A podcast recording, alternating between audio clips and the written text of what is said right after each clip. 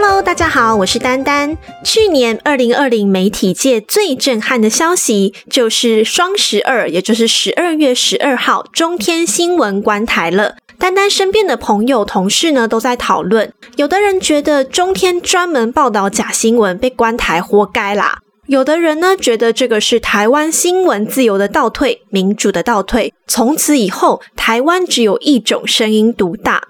但我个人觉得呢，这两种想法本身都是假议题。首先，假新闻的定义很模糊，而且台湾民主本身就不成熟。今天就来跟大家分享丹丹之前读过的传播概论。如果大家有兴趣呢，真的建议可以买一本传播学的书，很有趣，也会比我讲的还要详细。但传播学呢，就跟所有学术一样，都是不断在精进的学说。因此，单单只能就目前的理解跟大家分享。至于未来会不会被推翻或是更新，那就不知道喽。传播学的要素有六项，第一项是人，人可以是讯息的传播者，或是讯息的接收者，可以是个人，也可以是团体。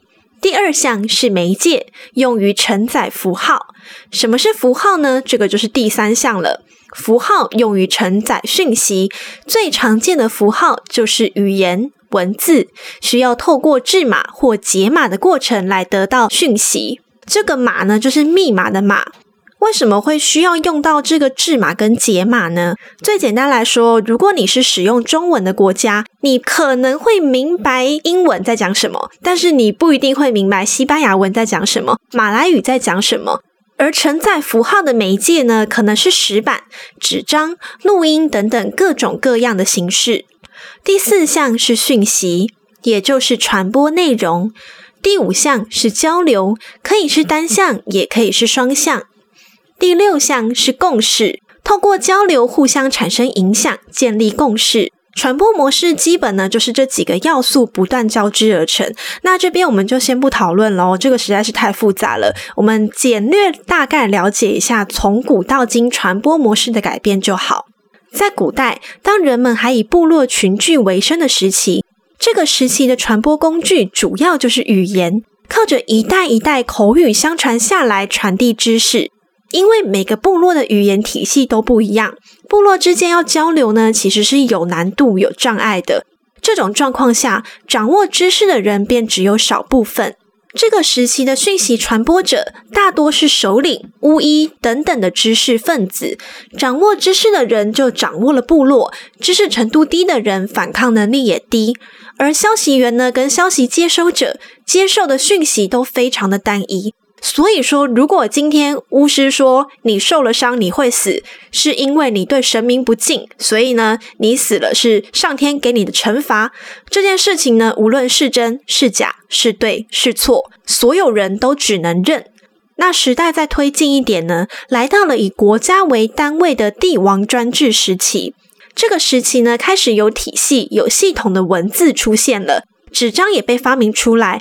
但是整体的传播模式其实并没有太大的改变，讯息的传播者依然是高知识分子，接收者依然是知识程度低的人群。在部落时期呢，一个部落一百人就已经很庞大了，但是一个国家至少有上万人，高知识分子虽然多了，但是跟知识程度低的人数相比，还是杯水车薪。但是在有系统文字语言体系出现后，高知识分子开始能够广泛交流，于是就出现了历史上有名的百家争鸣，各种学说开始出现，互相切磋。接下来重点来喽。报纸出现了。其实我们可以发现，不管是报纸还是电视新闻媒体，最开始都是官方独有，后续才开始渐渐民营化。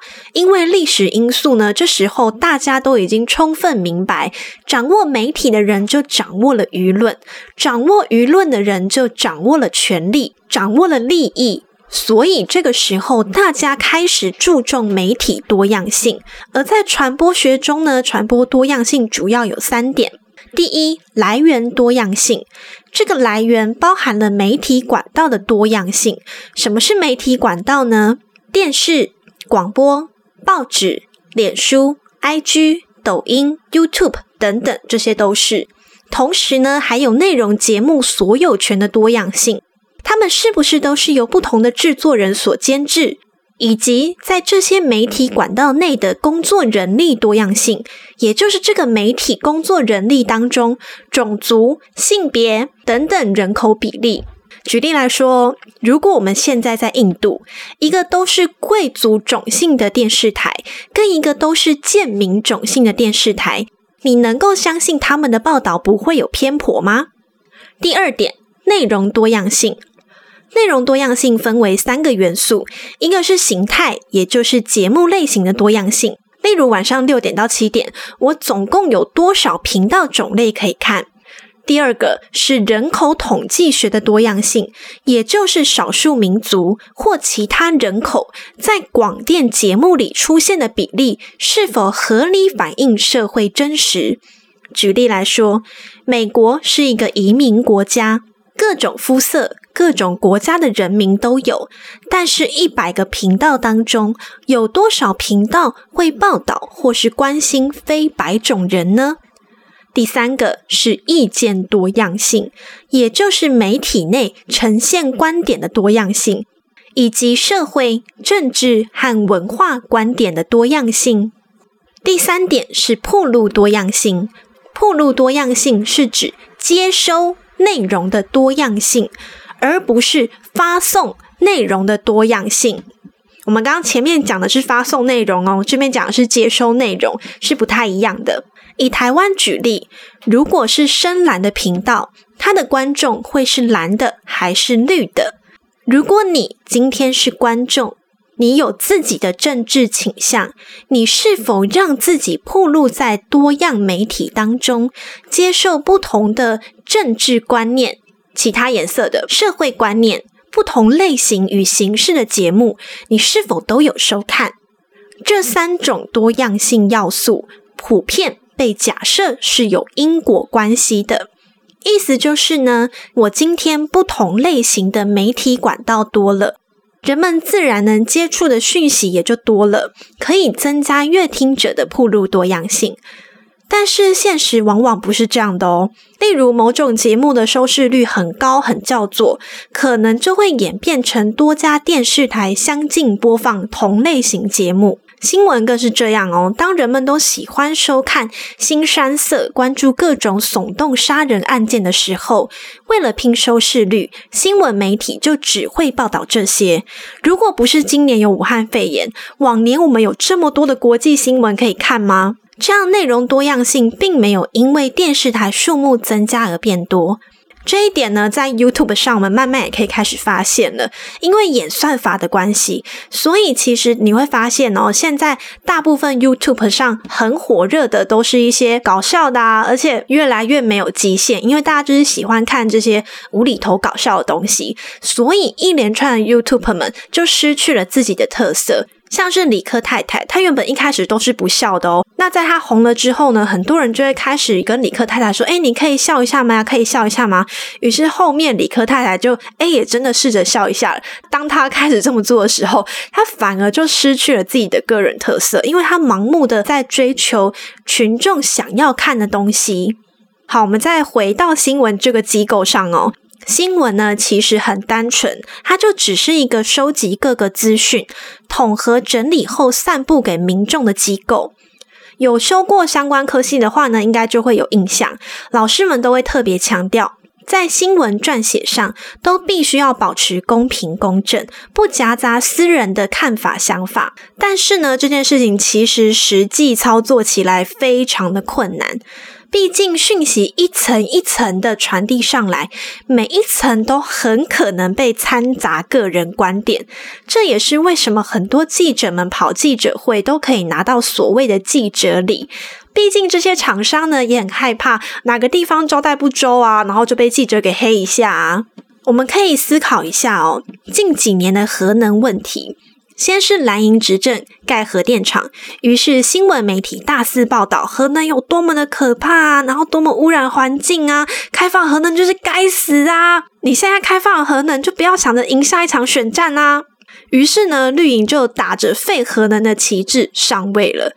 可是，可是真的实现政见，他把核能给废了之后，反而遭到挞伐，说台湾有多么多么的需要核电呐，我们需要以核养绿，并且为此还开了公投。抛开政党问题哦，我们应该要思考的是，在这件事情上，媒体有没有尽到他该有的责任？他有没有因为电视台的政治风向、从业人员的个人偏颇、社会上人民的仇视心理，导致批评就能获得高收视率？等等等等，这些很可能都是原因之一。但是最大的原因是新闻没有多角度的去报道这件事情，没有把核能的优点、缺点以及台湾的现况完整呈现给民众，并且民众也不愿意多方面聆听不同的看法。总是听了一边的说辞之后，就开始盲目的哦引导身边的人，对我们就是要反核，带动这种仇恨、反对的舆论，好像我们只要能够打死对方政党的观点，我们就是对的。我们现在活在一个非常畸形的社会当中，人们没有独立思考的能力，却好像觉得理所当然。究其原因，是因为台湾并没有为了民主而抗争过。我们仔细想一下哦，我们的民主就是从天而降的。有一天，国民党突然说：“哦，我们要民主”，于是我们就民主了，是不是这样子？千万不要觉得民主跟独立思考没有关系，关系大了。我们回头想想，刚刚跟大家分享的，人类历史很长一段时间是专制而不是民主，就是因为人民愚昧，没有独立思考的能力。消息源跟消息接收者接受的讯息都很单一，掌握知识的人就掌握了部落，知识程度低的人反抗能力也低。而当资讯发达，每个人都能接受教育，都能够拥有独立思考能力的现代，人民当然不愿意接受假讯息、被操弄，他们会多方面接触，会思考什么是对的。于是奋起反抗，推翻专制政权。你说台湾民主吗？台湾新闻自由吗？言论自由吗？思想自由吗？那你可就错了。我们买制作方为大陆的影视节目，都需要进文化部送审，送审的标准不一。有的呢，根本在搞文字狱，他只要看到书本哦，就要给你圈起来，叫你把它遮掉，就是打蒙、打模糊。毛泽东啊，或是共产党相关的标语啊，五星旗啊，如果一出来，那绝对是要遮掉的。连那个毛泽东画像，他只露出了肩膀，看不到脸哦，就一个蓝色的肩膀，就叫你遮。那如果刚好这个片段主要角色们就是在在聊天，讲到党啊，讲到呃四个现代化啊这种东西的时候，就没得救，你就只能把它剪掉。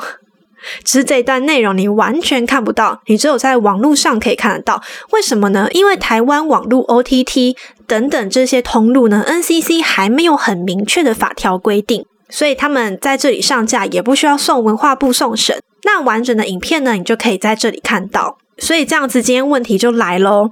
无论是有线电视还是网络电视，都是受到规范的。有些东西只需要遮掉，有些东西需要整段剪掉。可是你仍然没有办法去抑制人民从网络或是其他通路去看到完整的影片。这边大家可以开始明白跟了解媒体多样性有多么重要了吧？那我们可以去思考一下哦，一个禁止也没有办法让人民不能够接触到的资讯。如果大家有看过丹丹之前跟大家分享的《父母爱情》。电视版和网络的完整版，你去对比一下，就会发现它真的被删减很多。而且我其实觉得它没有被删减的必要。单单在《父母爱情》里面呢，有提到一段我觉得很有趣、很值得我们反思的地方是，女主角的姐夫欧阳，因为他是一个高知识分子，所以他常常会讲出一些叫做反动的言论，就是他其实没有很认同共产党的意思啦。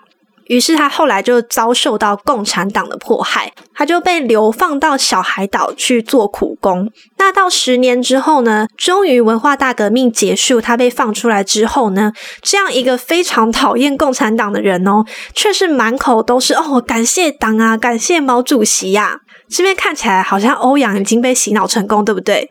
但是你再继续看下去哦，你会发现晚年的欧阳其实还是一个口无遮拦的人，他仍然对共产党嗤之以鼻。只是呢，这个情绪被掩饰的很好，他只有在他老婆面前才会表现出来，他在别人面前呢就不会讲这些东西了。而这么一个讽刺的桥段呢，就因为法条的关系，全部都删减了。你在电视版完全看不到，你也不知道欧阳曾经感谢党、感谢毛主席，你全部都不知道哦。你就只知道说，哦，他是一个讨厌共产党，然后被抓去小海岛流放的人而已。你知道这一瞬间故事少了多少深度吗？好，我们现在再回到中天新闻台观台本身，你觉得假新闻的定义是什么呢？完全凭空捏造，那一定是假新闻嘛？不用说。那如果我今天只揭露部分事实，隐藏部分事实，这样算不算假新闻呢？如果我报道当中用词对某方有偏颇，算不算假新闻呢？今天中天因为假新闻关台，难道就表示其他所有新闻台都是真实新闻吗？你每天滑 FB 看赖群，长辈疯狂转贴内容农场的不实文章，难道政府介入后，就算把这些文章、这些网站关关关关得完吗？只要有利益存在，这些事情就无法杜绝。打开电视，你能看到的所有新闻台，全部都有政商利益纠葛存在。丹丹在刚毕业的时候呢，曾经待过一间政党色彩浓厚的新闻台上班一阵子。其实我们台呢已经算很好了，不像很多新闻台啊，每天都在报道自杀啊、性侵啊、车祸啊。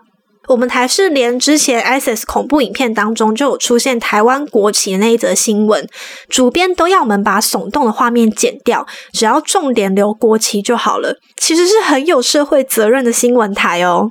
但是有一次我印象很深刻，我们新闻都是整点昂档，当时呢我人已经在副控室昂了，那没有昂多久，一个主编就急急忙忙跑进来跟昂档的主编说，上一档某一则新闻要紧急撤掉。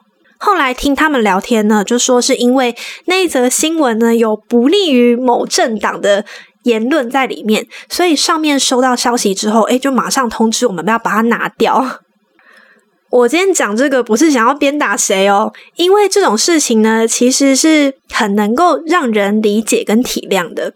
不要说敏感的新闻台，任何公司企业，如果你的政商关系没有搞好。不用等到这个党上位啦，他搞不死你哦，但是要让你不舒服是很简单的事情。以丹丹之前待的那个新闻台调性呢，凭空捏造事实是不太可能。但是只要他隐藏部分不利于某党的东西，或是在报道当中呢偏向某个政党攻击某个政党，那都是很可能发生的事情。这集要跟大家分享的最重要的重点是，新闻只是一个相对公平公正的媒体机关，它接受大量的消息源，并且筛选撰文，但是不代表它就是完全可以相信的。这个世间不存在完美的传播方式，每一个人都必须要培养自我判断能力。好了，希望今天的影片对你有帮助。不要再当一个被电视台啊、主流媒体啊带走的渔民，而是可以多方面接触、智慧判断的人民。我是丹丹，如果你喜欢我的频道，欢迎订阅我，或是有什么意见，也可以在下方留言。我们下次见。